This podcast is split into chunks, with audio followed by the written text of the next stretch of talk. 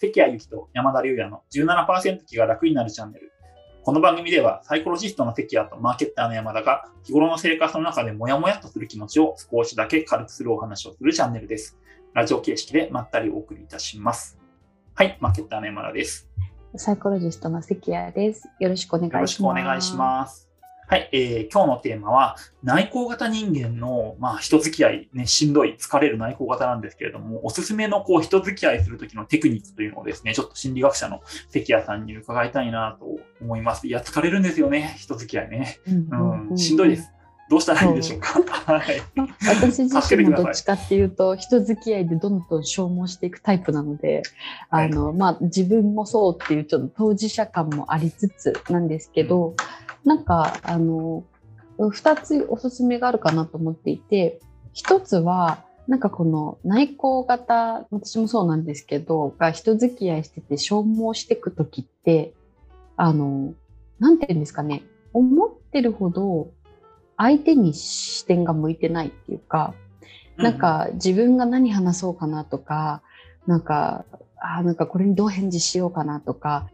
なんかそういうことにあれこれ考えちゃったり、なんか例えば、まあ、今はだいぶ少なくなりましたけど、私とかだと立食パーティーってなんかど、どこにいて、どこに加わって、どんな話したらいいかわかんないみたいな、なんかそういうことにどんどんどんどんどんどんなんか身を削られていって、最後はトイレに引きこもるみたいな。壁際じゃなくてトイレ。壁際じゃなくて、壁際、壁際とお友達です。トイレトイレに、トイレとお友達なんはい、トイレですけど、トイレやばい。そうそう、そういう感じになっちゃって、で、実はなんか意外とその他の人に目が向いてるようで向いてないくって、うん。で、そこをちょっと変えるために、なんか一緒に話している人の、なんかいいところにフォーカスするっていうのは結構おすすめで、なんか、あ、この人これが好きなんだなとか、あ、この人なんか人を笑わせるの上手だなとか、なんか、あ、この人これにすごい詳しいんだなとか、そういうなんかその場に一緒にいる人たちのいいところとか強みとか、なんかその人たちの好きなこととか、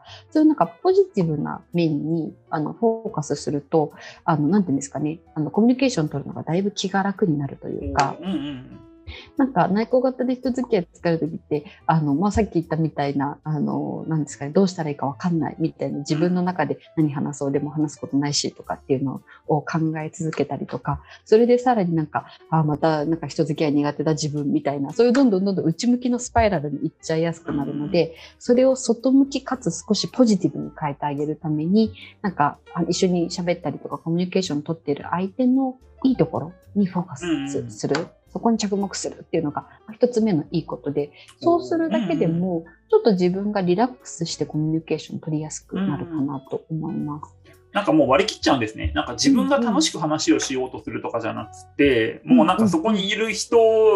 の話を引き出したり聞き手に回って、もう接待する立場にしちゃうっていう感じ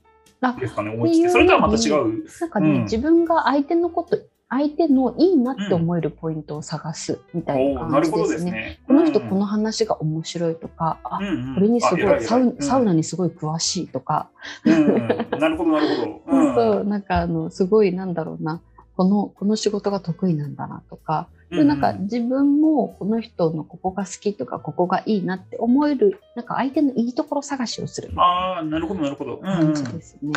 うんうんそうするとちょっとあれなんですね。あのコミュニケーションもスムーズになるし、楽しい気持ちにもなれるっていう。そうですね、うんそうですね。っていうのが一つと、あともう一つは、あの、自分が何話していいか分かんないっていう初歩的なちょっと問題を解決するために、自分が話してて楽しい話題とか、テーマっていうのを決めておく。何でもよくって、本当に自分が好きなものだったら何でもよくって、あの、うん。カレー好きの人だったらカレーの話いいと思いますし、旅好きの人だったら旅の話いいと思いますし、最近ハマってる動画で好きなもうこれめっちゃもうシリーズ見倒してるみたいな漫画とか動画の話でもいいですし、で、なんか好きなこと話してるのは、なんか自分的にもそんなに苦じゃないと思いますし、で、あの、好きなことを楽しそうに喋ってるところって、他の人に悪印象を与えることってほぼないんですよね。なるほど、なるでほど。、うんあの、まあ、もちろん、なんか、他の人も話したいのに、無視して一人だけずっと1時間話し続けたら、それはまずいと思いますけど、話すその分量さえ間違えなければ、うん好きなことを楽しそうに話してる。で、人になんかネガティブな印象を与えるとか、あの自分も嫌な思いするっていうことっていうのはほぼないと思うので、なんかそういう話してて楽しいネタを見つけておくっていう。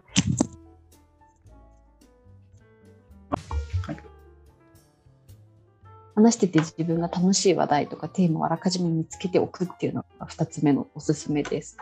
例えば私だったら今めっちゃハマってる動画があるんですけど、あの、アマプラで見られるんですけど、ベイクオフっていう、おあの、うん。イギリスで、あの、シリーズ化されている人気番組で、あの、内容としては、あの、私以外の人が興味を持つかわかんないんですけど、アマチュアのパンとかお菓子を焼く人たちが、あのうん。最初の週はやっぱり食べそう物。そう、はい。10 12人ぐらい出てきて、あの、毎週3つの課題をこなして、1人ずつ脱落してって、最後スターベイカーが決まるっていう、なんか見ると、なんか自分が知らないケーキとかパンがこんなにたくさんあるんだっていうことにまずすっごい驚かされて、なんか味の組み合わせとかもすごい謎な感じですごい文化を感じるのと、あとなんか個人的にはその脱落したりとかすごい失敗した時のコメントがなんか日本人と違ってその文化差も面白いみたいな。えー。うん。なんか結構それでも私は前に進むわみたいなコメントがすごい多くて。へえ、うん。そうそう、なんかそういうね、あの、心理学者的にはそういうなんか落ち込んだ時の人のなんかどうやって自分を持ち直すかっていうプロセスにも関心が好きなんですけど。みたいな。なんかこういう自分が話してて自分も苦じゃないみたいな好きなテーマについて、あのまあ、話しすぎない程度に話すっていう、はい。そういう話題をあらかじめ決めておくっていうのは結構あの人付き合いなんていうんですかねその場があある程度なんかうまく話せたかもっていうふうにうまく付き合えたかもっていうふうに思えるのに役立つコツなんじゃないかなと思なるっていま。ほどですす。うんうんうん。なんか好きなテーマをやっぱちゃんと自分で理解しておくってことですね。うんうんうんうん。なるほど、なるほど。どうですか？どうですか？山田さんはなんかやってることとかあります、うんなんか結構その内向型として諦めてるというか、もう決めちゃってることが、その友達の数少なくてもいいやって思ってますね。付き合う、なんだろう。でもそれはあるかも。わ、かります、それ。そのやっぱ昔、そのすごい友達多い人羨ましいなと思ったんですよ。それこうんその知り合いがすごい多いくて、社交的な人ってうんうんうんすごいいいなと思ってたんですけれども、もうそれをもう諦めて、本当に仲いい人と少人数付き合えばうのがもう自分の人生はそれでいい、もうそれしかできないっていうふうに思うってからかなり楽になりました。気持ちとして。うんうんうんううんん。そうですよね。なんか私もそれすごいわかります。なんかまあ、友達だって、例えば3人とかだとしても、まあ、十分じゃない？それでって最近思いますもん。ね。で、そういう人とその好きな話とかできればいいじゃないですか。うん。自分の好きなテーマとかの会話ができればいいかなっていうふうに思っていて、うん。で最近ちょっと便利だなと思った思ってるのは、最近というか昔からですけれども、SNS で薄い人間関係はつながってるので、なんだろう、そんな仲良くない人って言ったらあれですけれども、なんとなくいろんな知り合った人と Facebook とか Twitter とかでつながってるので、結構、なんだろう、SN SNS 上でいいねしたりとか、適当にコメントとかしておけば、結構人間関係続くんだなと思っていて、広い人間関係はもうネットで SNS で持続させて、で、あの、本当に深い人間関係は少人数でっていう、リアルの関係はっていうふうに開き直っちゃってもいいかなっていうふうに思っていて、そう決めてから楽になりましたうん。おお面白い。なんかそこもあれですね。なんかあのわ割り切りが、ね、いいですね。うん一、つ目はまあ友達はそんなたくさんいなくていいって割り切うりで、ん。二つ目はなんかなんだろう深いまあねずっと続いていく人間関係とある程度浅くて広い人間関係のね二つに分けて、広い関係はもう。えーあのつながっていくぞっていうふうに割り切るっていう、うんもうすごいなんかやっぱそういう意味ではなんか割り切れたり手放せると楽になるのかもしれないですね。うん。やっぱできないものはできないなのかなって、ちょっと内向型の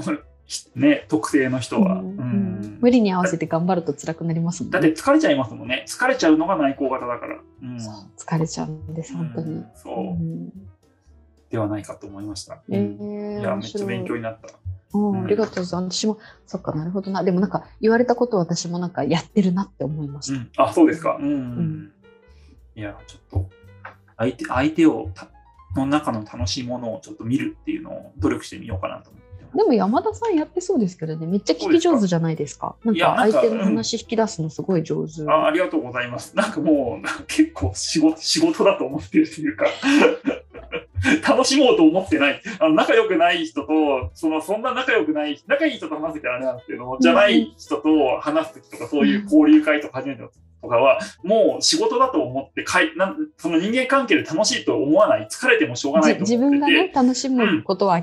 関係ない。3つ目の諦諦めというか割り切りですね。諦めてて、その相手のなんかが話したいと思うようなことを話話してもらえればいいかなと思ってた思ってるんですよ。もう完全に。なるほど、なるほど。と思ったら、関谷さんは、いや、そこでもちゃんと相手のなんだろう、楽しんでる話とかを引き出す中で、こう好きになるようにっていう話をして、うん、うんうん、あ、ちょっと反省しました。ちゃんちゃんと好きになるようにしよう。いやいやいやいや。いい いいかなと思いますけど、でも割り切るの大事だなと思いました。うん、なんか山田さんの割り切りの3ステップも見事だなと思います。はい、はい、ありがとうございます。はい、そんな感じですかね。はい。うん、まあでもかなりいろいろアイデアが出て、ね、ちょっとできそうなことがあるなと思いました。はい。ということで、えっと、今日はここまでですね。では、えっと、このチャンネルが、えっと、面白いと思っていただいた方は、ぜひとも、えいいねボタンとチャンネル登録をお願いします。え私たちのですね、内向型人間の、え研究の励みになります。では、今日はここまでですね。ありがとうございました。ありがとうございました。